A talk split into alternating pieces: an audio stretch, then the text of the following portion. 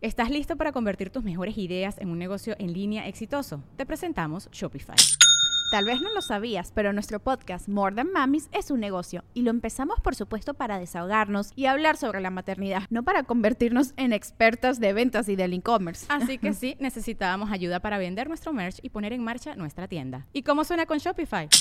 Llegó otra venta. Shopify es la plataforma de comercio que está revolucionando millones de negocios en todo el mundo. Ya seas un emprendedor desde tu casa o desde donde sea, Shopify es la única herramienta que necesitas para iniciar, administrar y hacer crecer tu negocio sin dificultades. Con Shopify puedo gestionar pedidos, envíos y pagos desde cualquier lugar, brindándote toda la información y estadísticas de tus ventas al detalle. Regístrate para un periodo de prueba con tan solo un dólar al mes en shopify.com barra sonoro, todo en minúsculas Ve a shopify.com barra sonoro para llevar tu negocio al siguiente nivel. Shopify.com barra sonoro. ¿De dónde proviene toda la maldad que ocurre en el mundo? ¿Los monstruos nacen o se hacen? ¿Hay algo que detone o prevenga esa maldad? Soy Jessica Borja y te invito a escuchar Los monstruos no viven bajo tu cama, un podcast presentado por el programa Sound Up que investiga el origen de la violencia en mi país tomando como punto de partida tres casos paradigmáticos que estremecieron a México en los últimos años. Escúchalo gratis en Spotify. Resurge la noche y nos convoca con historias que surgen del alma negra. Aquí, el terror nace de nuestros propios miedos de nada te sirve gritar. La oscuridad ahoga nuestra valentía. ¿Quién se atreve a mirar de frente al terror? ¿Quién desafía la maldad? Apaga la luz y reza. Estás a punto de escuchar las antologías de la noche. ¡Ayuda! ¡Al infierno! ¡Donde pertenece! Fueron advertidos del poder de la daga. ¡Robaron mi instrumento! ¡De pie! ¡Mamá! ¡La mano me está agarrando a mí! ¡Madrazo! General Madrazo, pendejo. No se te olvide que aquí mando yo.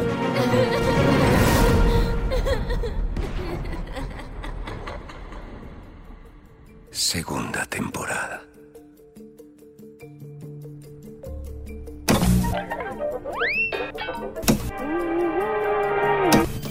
Reportando en vivo desde las orillas de este río cerca de Chiconautla, en Ecatepec, donde esta mañana aparecieron seis cadáveres con muestras de tortura flotando en el agua.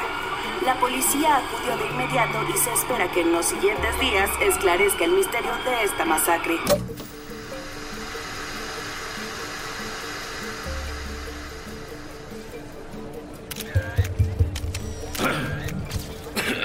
¡General Madrazo! ¡General Madrazo! Después de haber realizado las investigaciones pertinentes, hemos llegado a la siguiente conclusión.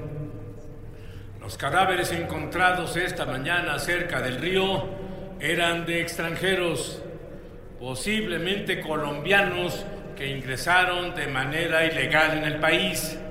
Y creemos, por las señales de tortura y los disparos en el cuerpo, que esto se trató de un ajuste de cuentas entre cárteles rivales. Las investigaciones sugieren que un grupo enemigo los secuestró, los torturó y les dio muerte. Y los arrojaron al río para intentar cubrir evidencias.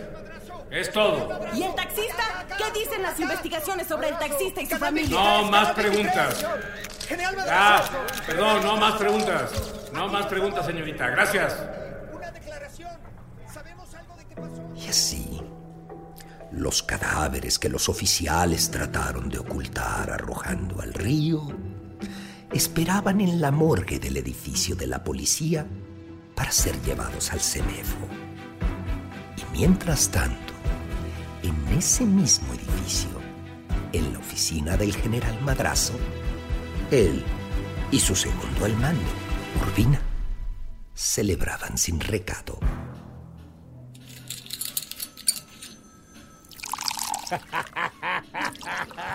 ¡Salud! ¿Quién es el héroe? Usted, mi general. ¿Quién es el pinche héroe, chinga. Usted es un verdadero cabrón. Eso. El pinche héroe de la película. Eso, ¡Qué chinga. salvada! ¡Qué salvada! A su salud, mi general. Salud.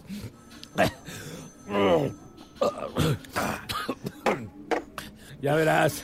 En unos días ni quien se acuerde de esto.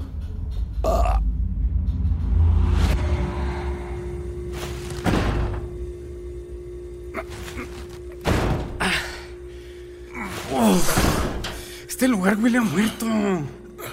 Es la morgue. Ay, usted sabe a lo que me refiero, doctor.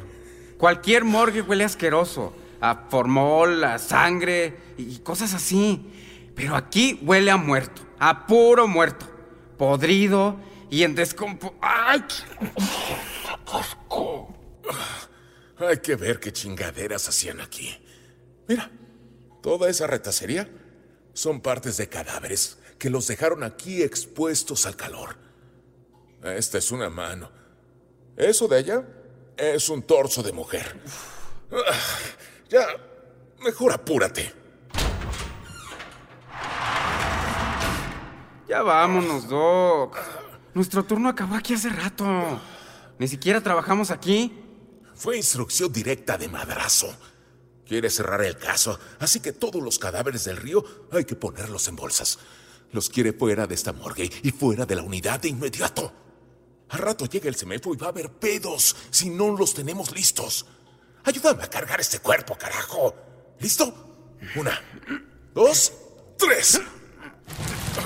Ay.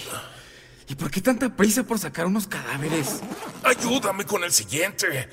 Ya casi acabamos. ¿Ya viste el color de la luna? Parece que fuera de día. ¡A la verga! ¿Qué es eso? Los muertos de las bolsas se están moviendo. ¿Cómo crees? Abuilla, Yatunaketli, Yautlatukaya. ¿Quién dijo eso? El día ha comenzado. La orden de guerra se ha dado. ¿De dónde viene esa voz? Revisa las bolsas. No vaya a haber alguno vivo. El día ha comenzado. La orden de guerra se ha dado. ¡Oh, que sea la verga! ¡Yo no me quedo! ¡No se queda ahí parado, Doc! ¡Vámonos! ¡Vámonos! Y lograron salir a tiempo. Desafiando a la penumbra, la luz de la luna brilló con una intensidad tétrica y comenzó a iluminar aquellos pedazos de cadáveres que habían dejado ahí, pudriéndose en el lugar. Cada parte, cada pedazo de muerte comenzó a moverse, reagrupándose formar una criatura espeluznante. Parecía una mujer con el rostro cadavérico y el cabello largo y negro.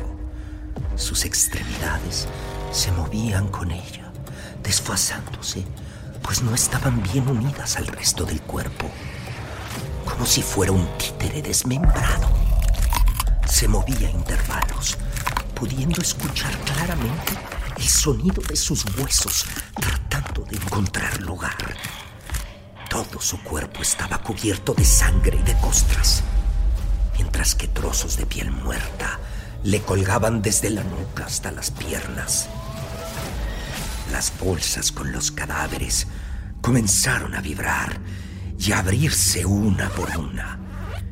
Y como si fuera una pesadilla dantesca, los cadáveres se incorporaron en sus frías planchas de acero. Levántense, mis hijos. No, no, Conewan. De pie, les doy de vuelta su vida. Ah, mi hijo, mi coneto, ti te estaba buscando.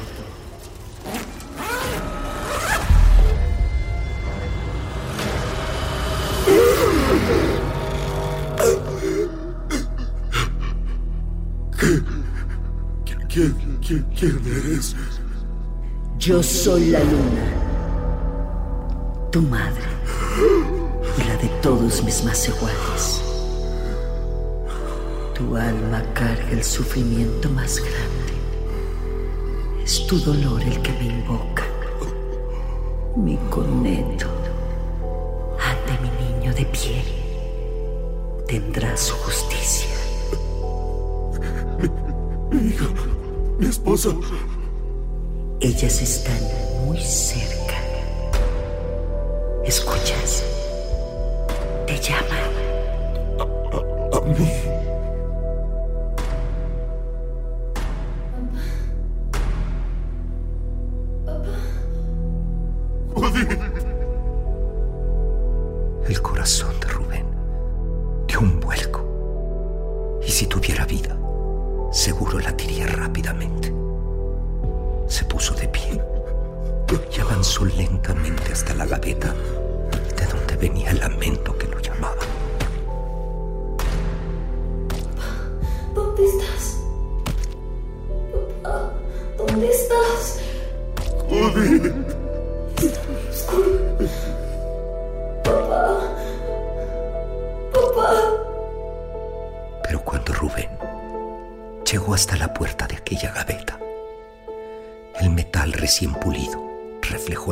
Desollado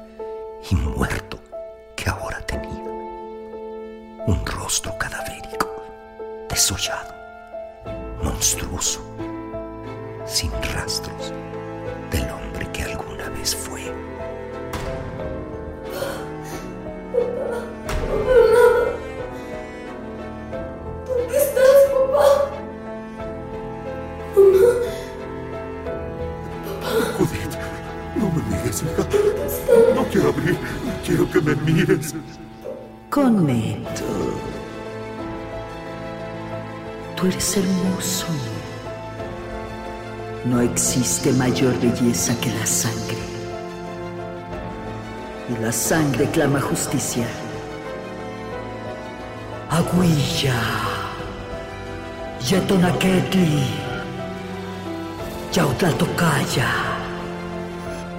Debe hacerse justicia. Y van a cumplirla juntos.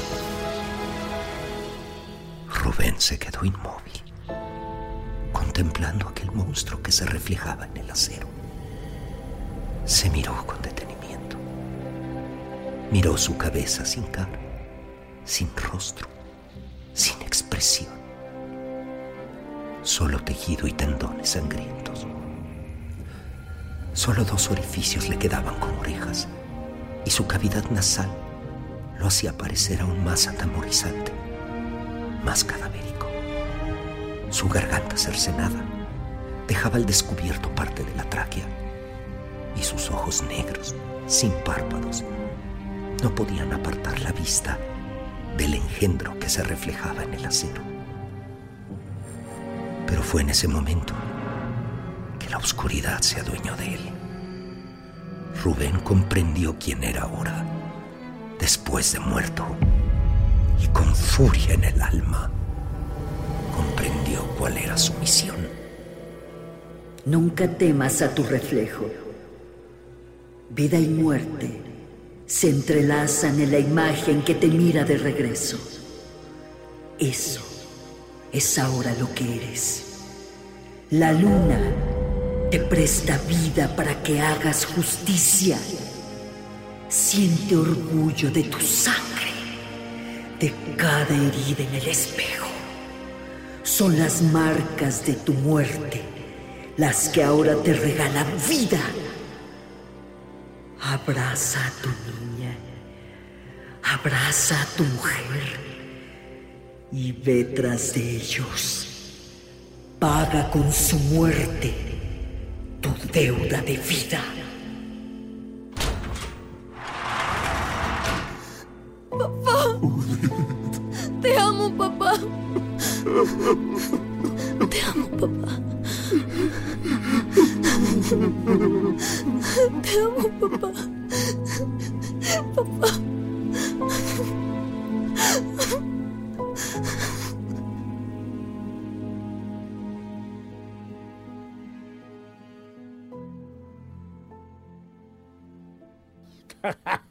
Salud. ¿Otro patrón? Venga, espérate. Está temblando. Sálgase, general. Estás pendejo. Nadie se muere en la víspera. Pero eso no era un temblor. no. Era el comienzo de su pesadilla. Reporte oficial, ¿qué pasa? señor, aquí está pasando algo. ¿Qué? Los cadáveres, todos, todos los cadáveres de la morgue se están, se están. Oficial, repita, no lo escucho. ¡Los cadáveres, señor! ¡Mande! ¡Mande ayuda! ¡Envíe refuerzos! Ah, madre oficial. Rafa, contéstame. ¿Qué está pasando? Reporte. A ver. Shh, shh, shh. El temblor paró. Voy a bajar a ver qué pasa. Yo aquí me quedo. Avísame qué pasa.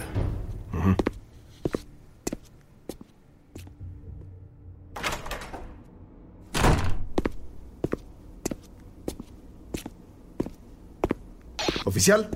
Oficial, ¿me escucha? Rafa. Carajo. Si me escuchas, voy para la morgue. ¿Me oyes? Cambio. Estas chingaderas no funcionan.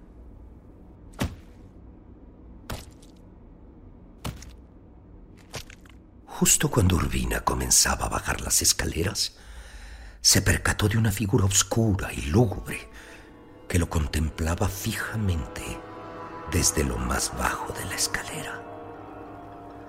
Urbina se detuvo. Trataba de entender quién estaba ahí abajo una amenaza. Las nubes ocultaban a la luna, por lo que aún a pesar de los tragaluces, las escaleras y pasillos estaban en una profunda penumbra. ¿Qué es esto? ¿Quién está ahí? ¿Quién eres? ¿Qué, qué, qué, qué- qué quieres? Soy solo un pinche taxista. Las nubes se apartaron, dejando entrar el brillo de la luna que iluminó las escaleras. Y así, Urbina al fin logró verlo. Un monstruo sin cara, con pedazos de piel colgando y chorreando sangre entre tendones y músculos. La garganta cercenada con la tráquea expuesta, de la cual salía líquido negro y sangre. Olía a putrefacción y sus ojos lo miraban con una negrura de muerte. Chorreando agua y sangre, se fue acercando a Olvina. Poco a poco, amenazante. Aléjate. ¡Aléjate! ¡Yo te maté! ¡Yo te maté, cabrón! ¡No puedes estar vivo! No lo estoy. Urbina retrocedió aún más, con miedo. Y mientras aquel muerto subía cada peldaño, pudo ver que aquel monstruo no estaba solo. Detrás de él caminaba un grupo de cadáveres. Al frente, una niña adolescente y su madre seguían sus pasos. Aquellos dos cuerpos eran más perturbadores. Su piel era pálida y sin color sus ojos sin vida, su pelo opaco y sin brillo. Podrían pasar por gente normal, hasta que notaras las etiquetas de la morgue en muñecas y tobillos, y el profundo orificio de bala que ambas tenían en la frente. ¿Qué está pasando? Esto no es real. ¿Qué está pasando? ¡Atrás! ¡Atrás!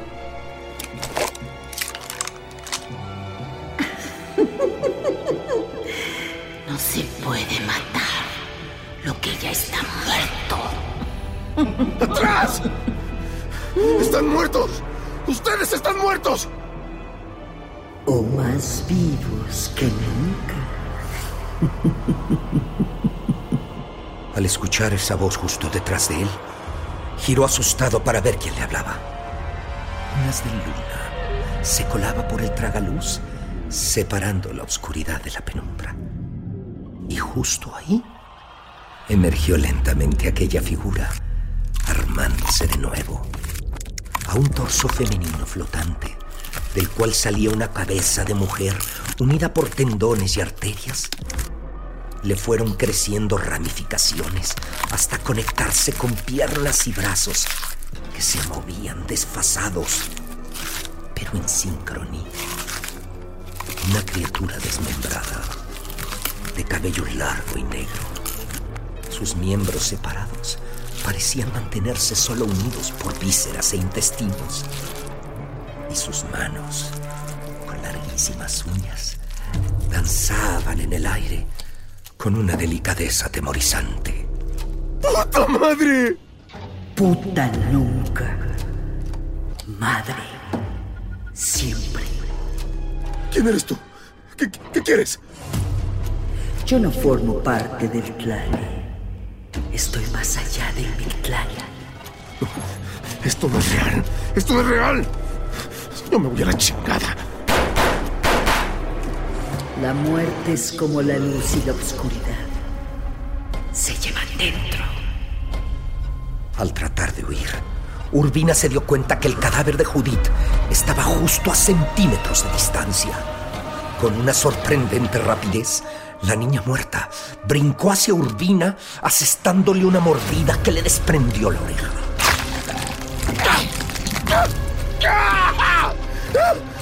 Aterrorizada, Urbina corrió por los pasillos del edificio hasta llegar a la oficina. ¡Baja el arma, pendejo! ¡Soy yo! ¡General! ¡Vámonos! ¡Tenemos que irnos! Urbina. ¿Pero qué, chingados está pasando allá afuera? No podemos salir por aquí. ¿Hay otra puerta? ¡Afuera están ellos! ¿Qué? ¿Quién es? Explícate, imbécil. ¡Los que hicieron esto! ¡Están muertos! Con la mano temblando, le enseñó a su jefe el orificio sangrante donde faltaba una oreja. ¿Qué chingada madre está pasando? Tenemos que salir. ¿Hay alguna otra puerta? ¡Contésteme, general! ¿Pero qué mamadas estás diciendo? Estás histérico, Urbina. ¡Afuera están los muertos! ¡No abre esa puerta! ¿Qué carajos es eso? Son reales, general. Vienen por nosotros. ¿Hay alguna otra puerta? No, no hay otra puerta. Ciérrala bien y pon el archivero para que no entren. ¡Carajo! En ese cajón hay más armas. No sirven de nada. ¡Puta madre! ¡Carajo! ¿Qué hacemos, general?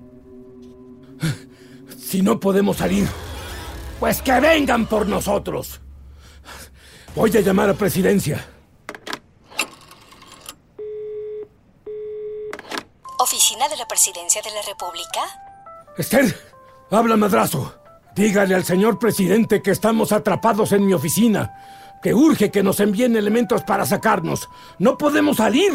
Ay, el señor presidente está ocupado, general, pero yo le paso su recado. Bueno, pero ¿qué es usted pendeja o qué? ¿Qué no me está entendiendo? ¡Nos están atacando, Esther!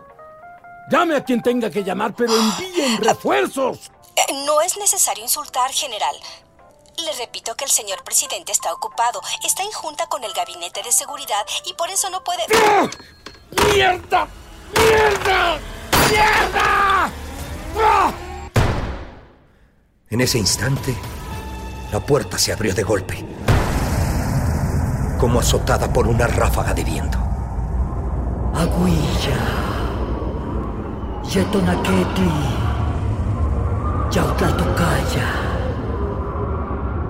Tanto Urbina como Madrazo se quedaron helados ante la visión del espíritu que se presentaba frente de ellos. Ahora, la luna brillaba intensa y entraba por el tragaluz y el gran ventanal de la oficina, por lo que pudieron verla bien. De la penumbra, lenta, pausadamente, aquella mujer desmembrada. Vestía una armadura de guerra tolteca. Se apreciaban las finas plumas de águila que coronaban su casco. En un brazo llevaba su chimali, un escudo decorado con mosaicos de jade y plumas, y en la otra mano su macahuitl, la espada con filos de obsidiana. Su mirada era triste y lejana. Y así los contempló en silencio. ¿Qué clase de monstruo eres? ¿Monstruo? ¿Así le hablas a tu madre? ¿A la luna? ¿A tu dios? ¡De rodillas, cobardes! Koyol Shauki no da explicaciones. Hace justicia. No. Yo no soy monstruo. Soy víctima. Pero en esta noche, la oscuridad cruza a la luz para restaurar el orden. Le arrancaron la vida a tantos inocentes. Traicionaron y destruyeron a quienes debían proteger. Lastimaron a sus hermanos. Mis hijos. Con Mis niños. Desde la creación del universo, no hay castigo más grande que a la traición. Desde mi culpa por juzgar a mi madre, la Cuatlicue, hasta el sometimiento de los tlaxcaltecas. En el quinto sol no puede existir traición. No, no. Esperen. Yo, yo solo sigo órdenes. ¿Entienden? Soy policía. Yo hice lo que me ordenaron. Él me lo ordenó. Puto de mierda. No existe autoridad que pueda reemplazar a tu conciencia. Es más fácil escudarse en una orden mantenerse firme en lo que es correcto.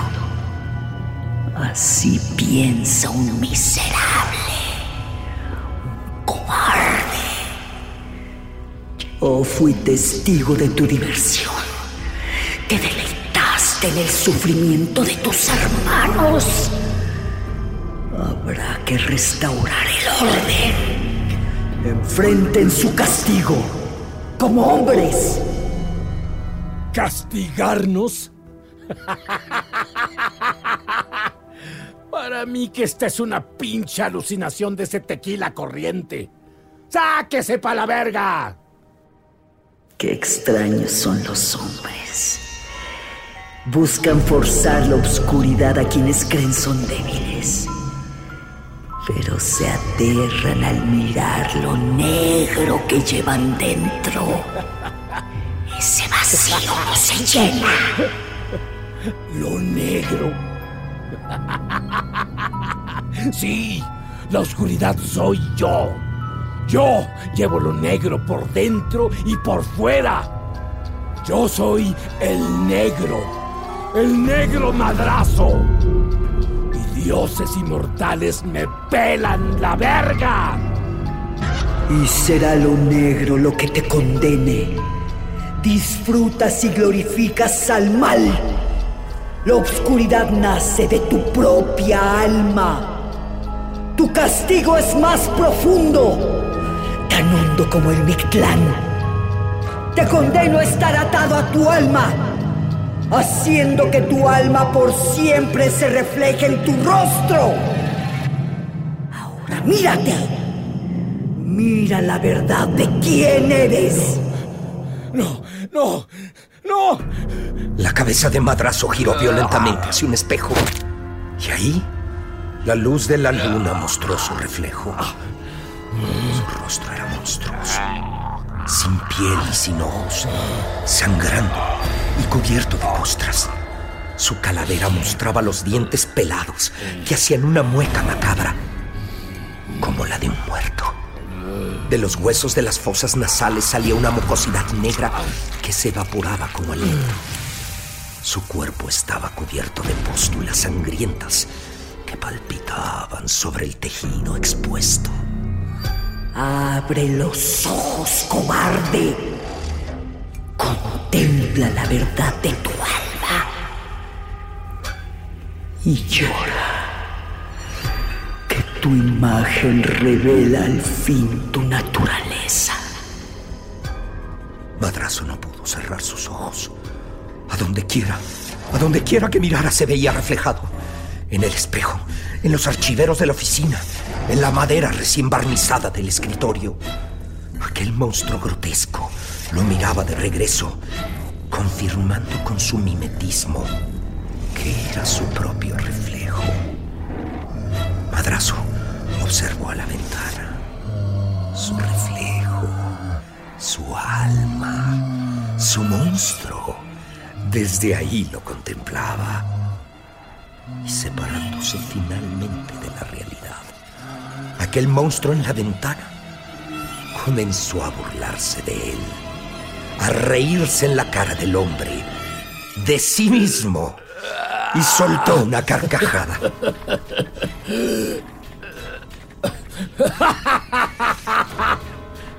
Madrazo no pudo contra la afrenta.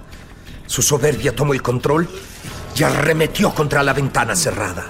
No, no, no.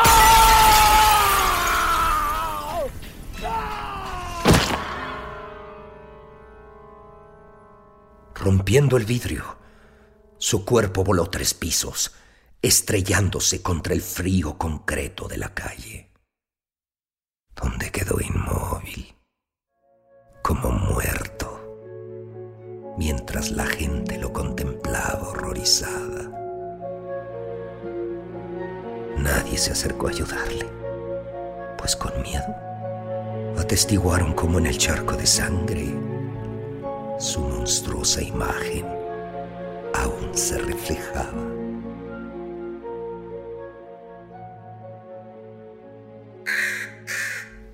Espera, mi Quitl, que todavía no acaba.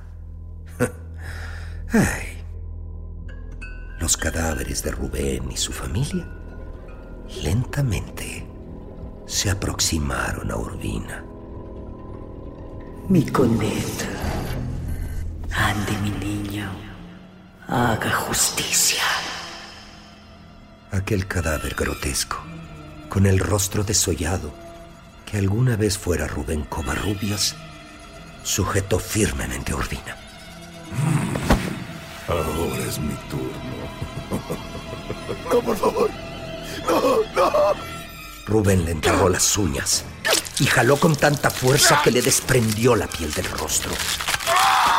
Con la piel se llevó sus párpados y le dejó los ojos expuestos, imposibles de cerrarse, para que contemplaran cada paso de su tortura.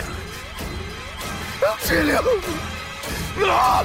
¡No! ¡Ayuda! Sus propias manos le sujetó el cuello y con fuerza le abrió un orificio, escarbando hasta arrancar de un tajo las cuerdas vocales.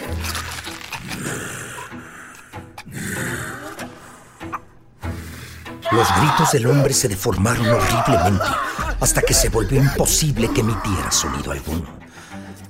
De gritar. Lo hacía. De hecho, lo hizo.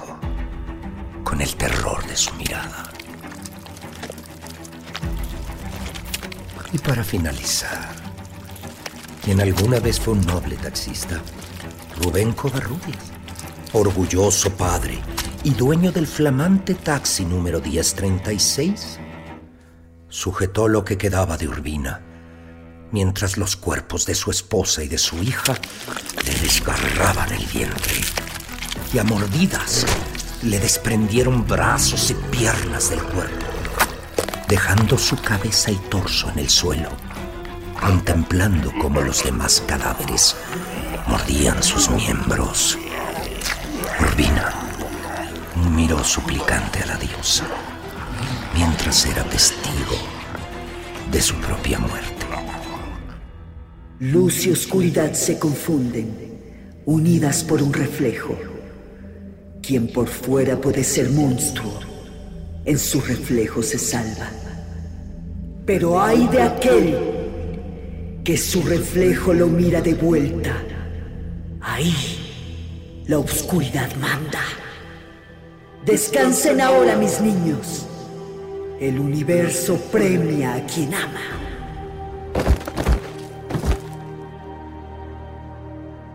Un rayo de luna iluminó aquella tétrica escena y su luz despojó a los cuerpos de vida. Volvieron a la muerte. Cayeron inertes junto a los restos de Urbina y entre la sangre y el silencio de aquella oficina, aquel ser desmembrado, diosa, madre y luna, regresó al firmamento. Regresó a ser luna.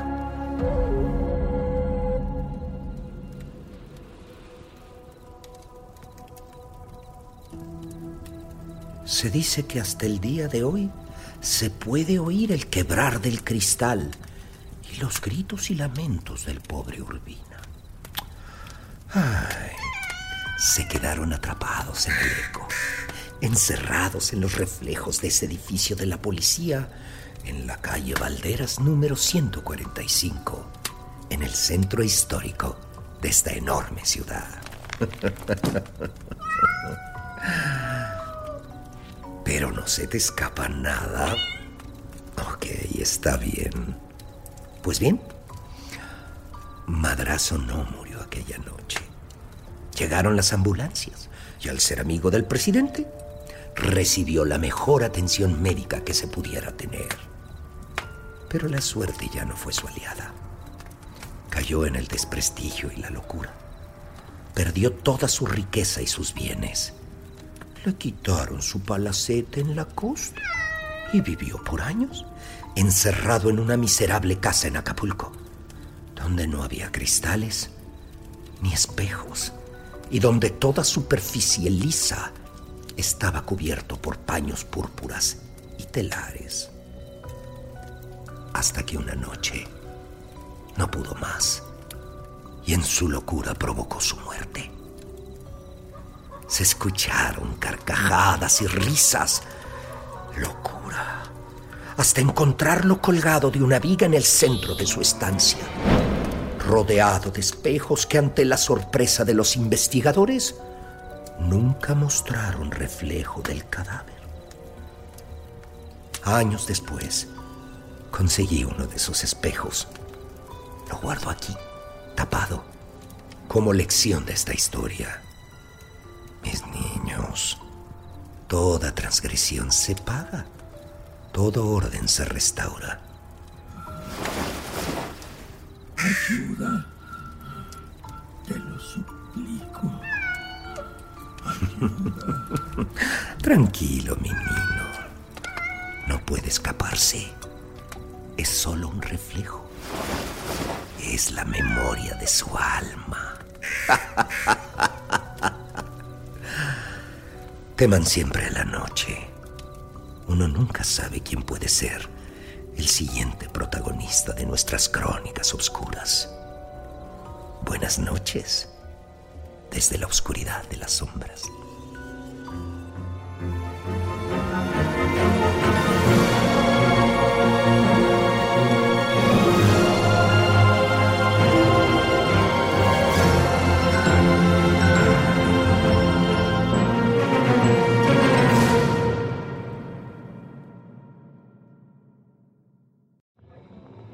¿De dónde proviene toda la maldad que ocurre en el mundo? ¿Los monstruos nacen o se hacen? ¿Hay algo que detone o prevenga esa maldad? Soy Jessica Borja y te invito a escuchar Los monstruos no viven bajo tu cama, un podcast presentado por el programa Sound Up que investiga el origen de la violencia en mi país, tomando como punto de partida tres casos paradigmáticos que estremecieron a México en los últimos años. Escúchalo gratis en Spotify.